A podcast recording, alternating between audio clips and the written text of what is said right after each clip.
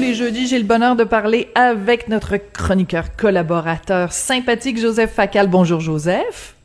Bonjour Sophie.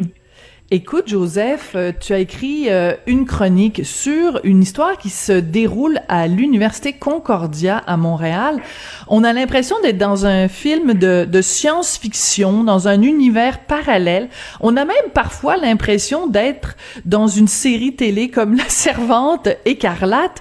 Écoute, c'est vraiment un cas de police de la pensée. Explique-nous ce qui se passe à l'Université Concordia. C'est assez surréaliste.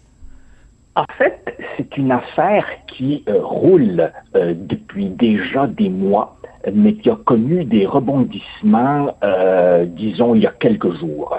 Pour faire courte une longue histoire, une prof de cinéma, à l'automne dernier, parle dans, un cours qui porte sur les documentaires, présente un documentaire donc sur Pierre Vallière, l'ex-felkiste.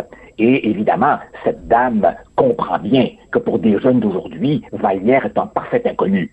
Donc, elle fait une sorte de brève mise en contexte, disant que c'est un militant des années 60, indépendantiste, socialiste. Et là, elle dit qu'il euh, est principalement connu pour avoir publié en 1968 un ouvrage qui s'intitulait Nègre blanc d'Amérique.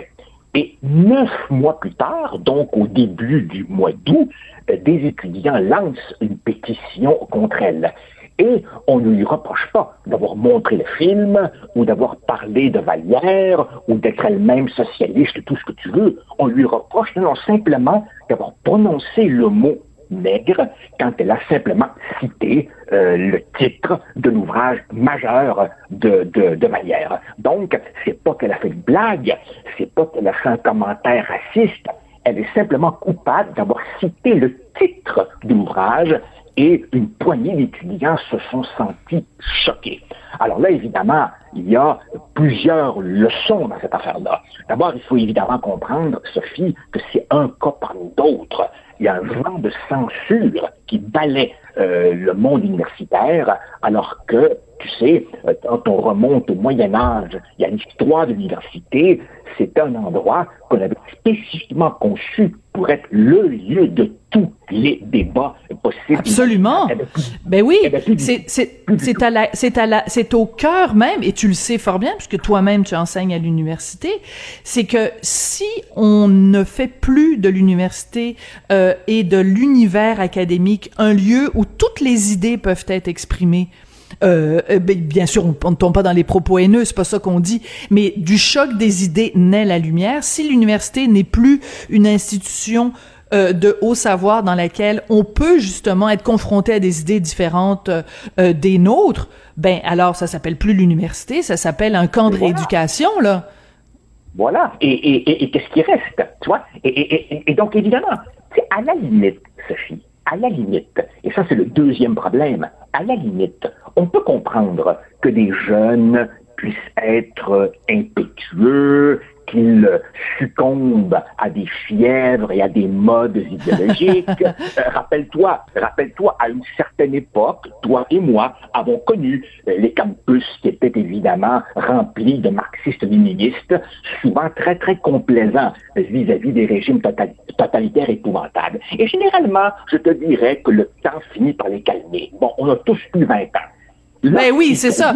Puis on a tous, on a tous été euh, peut-être des, des, des, des, tenants de certaines théories qui aujourd'hui nous paraissent farfelues, mais bon, on, on, pardonne ça à la jeunesse. Mais le problème, c'est quand des professeurs eux-mêmes rentrent dans cette espèce de, de, de délire, parce que tu as tout à fait raison de dire que si cette professeure avait euh, traité un de ses étudiants de, de nègre. Enfin, le mot en anglais, c'est, c'est nigger, en fait. C'est ça qui est problématique. C'est que c'est pas vraiment, c'est pas negro, c'est nigger. Donc, c'est le problème, c'est ce mot-là qui commence par un N en anglais et qui est vraiment perçu comme un terme raciste. Donc, si ah, la ah, prof... C'est ça.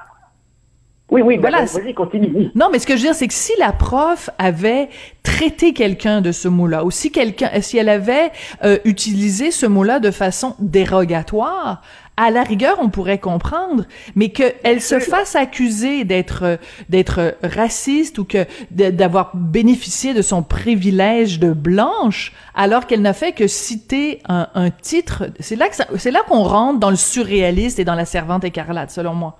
Oui, oui, Sophie, mais, mais à mon avis, le problème plus grave, c'est la timidité, la pusillanimité de, de l'institution universitaire qui, évidemment, hésite, louvoie, tourne autour du pot, se fend d'un communiqué de presse pour dire pas de place pour le racisme à Concordia, alors qu'il n'est pas du tout question de ça. Ben non. Qui évidemment, qui évidemment propose des séminaires de sensibilisation à la diversité dure de contre, mais qui évidemment, au moment de défendre le prof, ben c'est silence radio. Concordia ben oui. tremble dans ses culottes.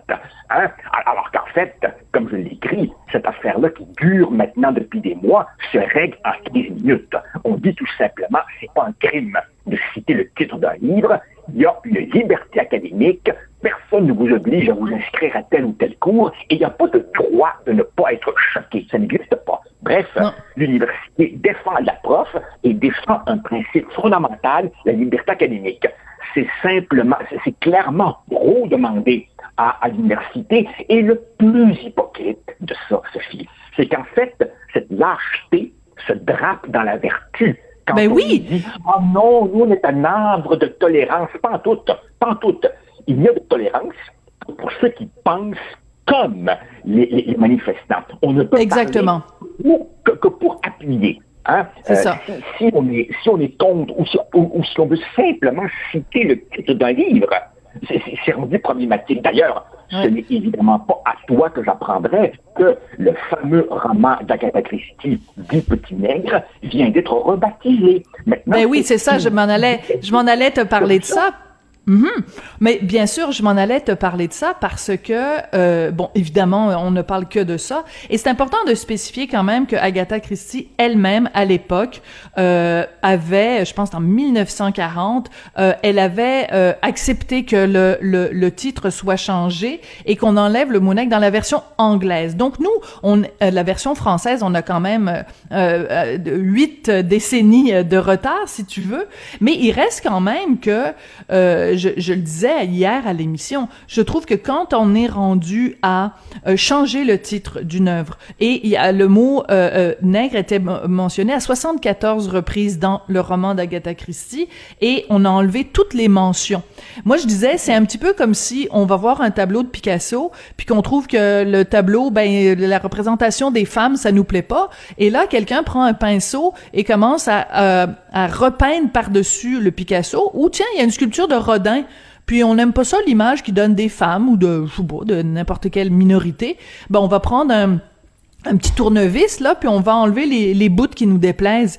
Ben non, une œuvre, c'est une œuvre. je veux dire, j'ai, j'ai un grand grand malaise avec ça là. Sophie, si on commence à revisiter toutes les œuvres d'art du passé à la lumière de la sensibilité d'aujourd'hui, mettons qu'on n'est pas sorti d'auberge. Et au début de notre entretien, tu parlais de science-fiction. oui. faisons, un, petit peu de science-fiction.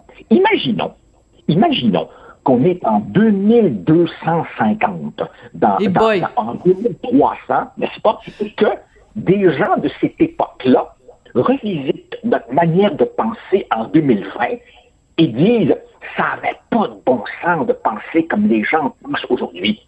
Qu'est-ce qu'on dirait, nous? On dirait, ben, wow, wow, wow, en 2020, on pense comme en 2020.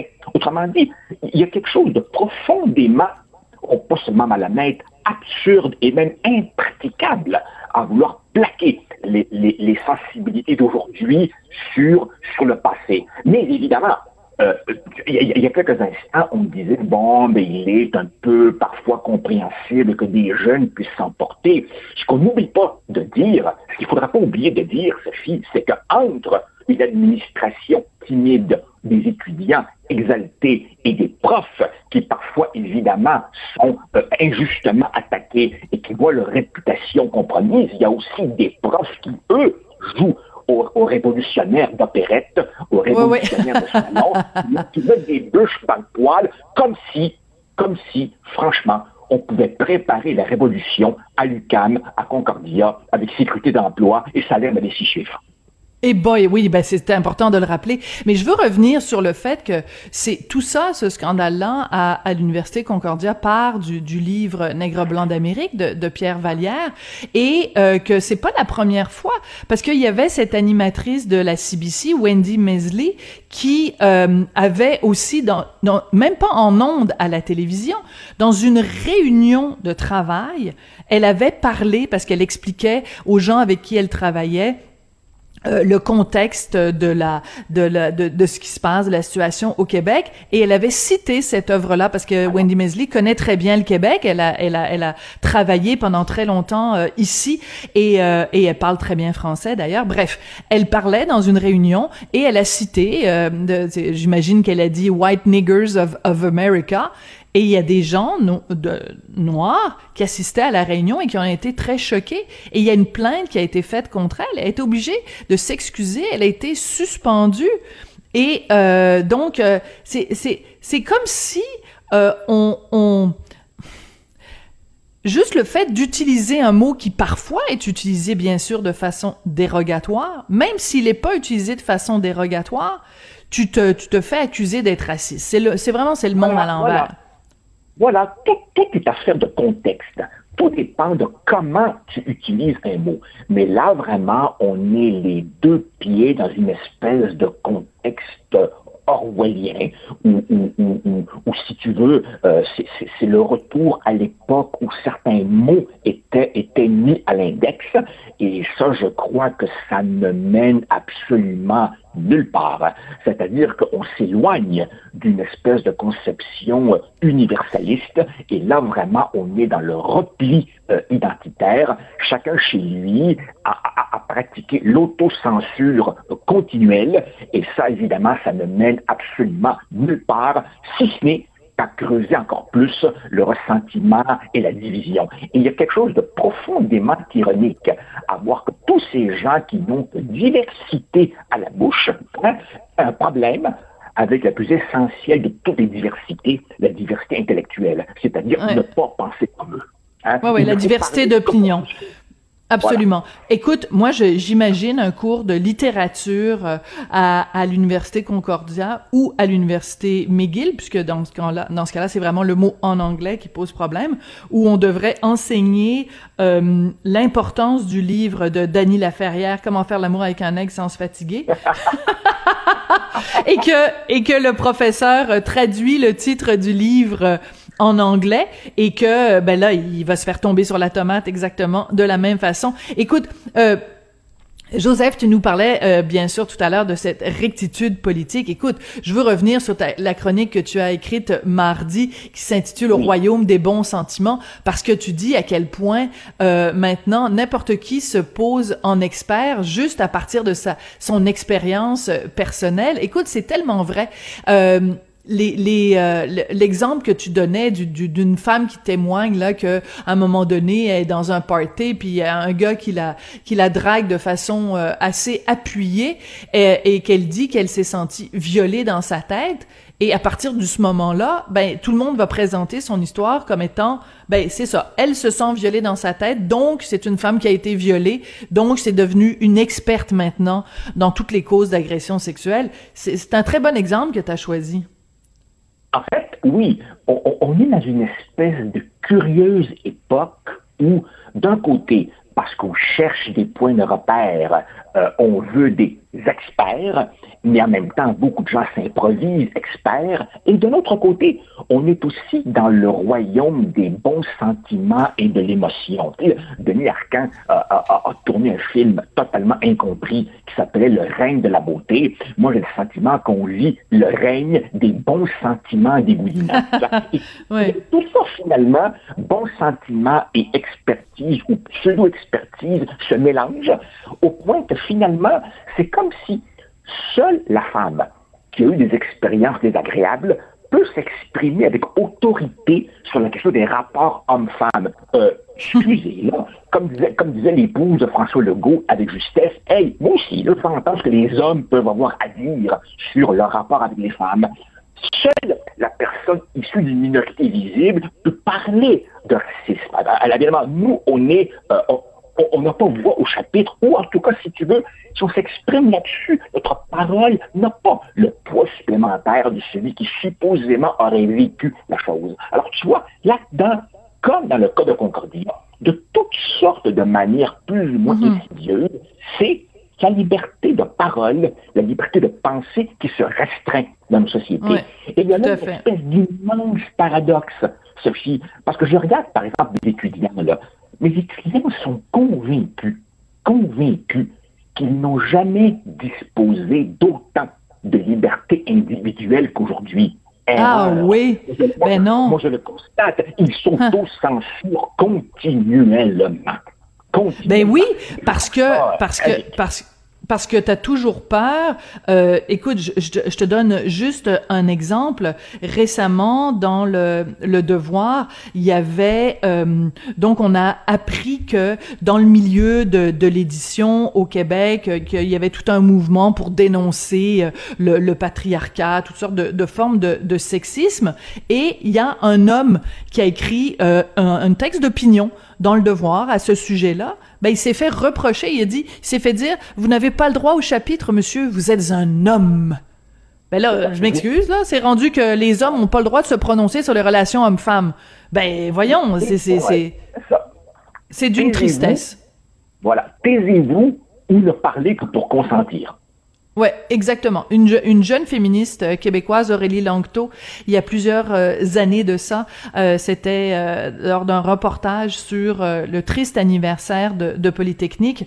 on avait demandé à des jeunes féministes quelle, quelle définition ou quelle approche on avait pour le féminisme dans les jeunes générations, et on lui avait demandé à elle, ben, c'est quoi la place des hommes dans le mouvement féministe? Elle avait dit, c'est de se taire. C'est ça, c'est ça. Tu vois, euh, le, problème, c'est que l'autre jour, je parlais de ça avec, avec mon fils qui me disait Ouais, papa, il faut pas capoter, hein. c'est simplement une mode intellectuelle, ça passera. Le problème, c'est que dans, le domaine des idées, les modes intellectuels peuvent durer 50 ans. oui, c'est ça. Écoute, euh, je vois que ton fils est un digne, euh, est en digne lignée euh, avec avec son papa. Je suis sûre qu'il est, c'est un, un, jeune homme plein d'opinions. Excellent. il, fera il voudra. Il fera bien ce qu'il voudra. Mais mais mais il y a, y a de qui tenir, il y a de qui tenir. Joseph, toujours un plaisir de te parler. On va se retrouver euh, jeudi prochain, c'est vraiment euh, super chouette. Après la pause, quelqu'un qui vraiment justement était pas content du tout d'être en pause, c'est l'humoriste Michel Barrette qui a vraiment très hâte de recommencer à nous faire rire après la pause.